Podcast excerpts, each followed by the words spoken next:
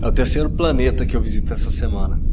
Se bem que o conceito de dias e semanas ficou na Terra há muito tempo. Tempo. Outro conceito que mudou muito desde então.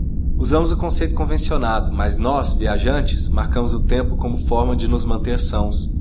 Lembro quando voltei da minha primeira viagem e parecia que tudo tinha dado errado. Eu tinha literalmente viajado para o futuro e não era nada bom. Com a diferença que não tinha volta. A cama é a máquina do tempo menos eficiente, mas a mais usada. Você deita, desliga o cérebro por algumas horas e acorda horas depois, e na sua cabeça demorou segundos. Considerando um sono normal de 6 horas, com uma percepção de tempo em que você se sente dormindo exatamente de 1 minuto, temos uma máquina com eficiência 1 por 360. Minha primeira viagem teve eficiência de 1 por 100 mil. Na prática, cada minuto fora era uma semana na Terra. Fiquei dois dias e meio viajando, voltei haviam passado 70 anos. Foi surreal.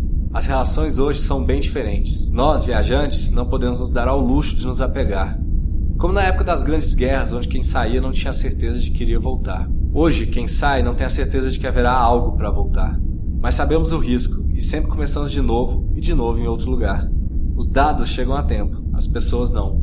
Então as pessoas terminam suas pesquisas e já recebem sua próxima missão. É um estilo de vida. Tem quem escolha viver no mesmo lugar sempre. Nasce, cresce, reproduz e morre. A vida mais básica possível. Nós não temos lar. Nosso lar é nossa nave. Nosso tempo é relativo. Não temos passado nem futuro, porque nunca sabemos onde vamos parar e o que aconteceu pode ter sido ontem ou há milhares de anos. Pensávamos que sem o tempo não teríamos movimento, mas quando você percebe que o tempo não é mais referência, o cérebro trava. Meu referencial não é o mesmo que o seu que antes era uma impressão, agora é uma certeza. O tempo não passa da mesma forma de acordo com a sua posição espacial. Como ele poderia ser linear?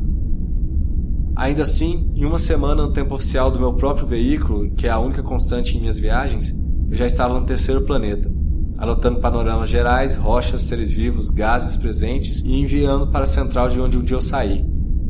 A cada contato que faço para enviar as informações coletadas, temos uma pessoa nova me atendendo, com a anterior já aposentada. Quanto mais distante eu viajo, menos tempo dura a carreira de quem está do outro lado. É triste saber que nunca voltarei para onde eu nasci e cresci, que aquelas pessoas provavelmente morreram há anos, que a cultura que eu vivi já foi derrubada.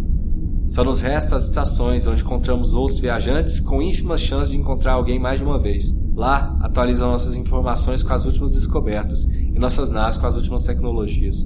E assim continuamos nossa viagem. Senhora marcada, sem passagem de volta.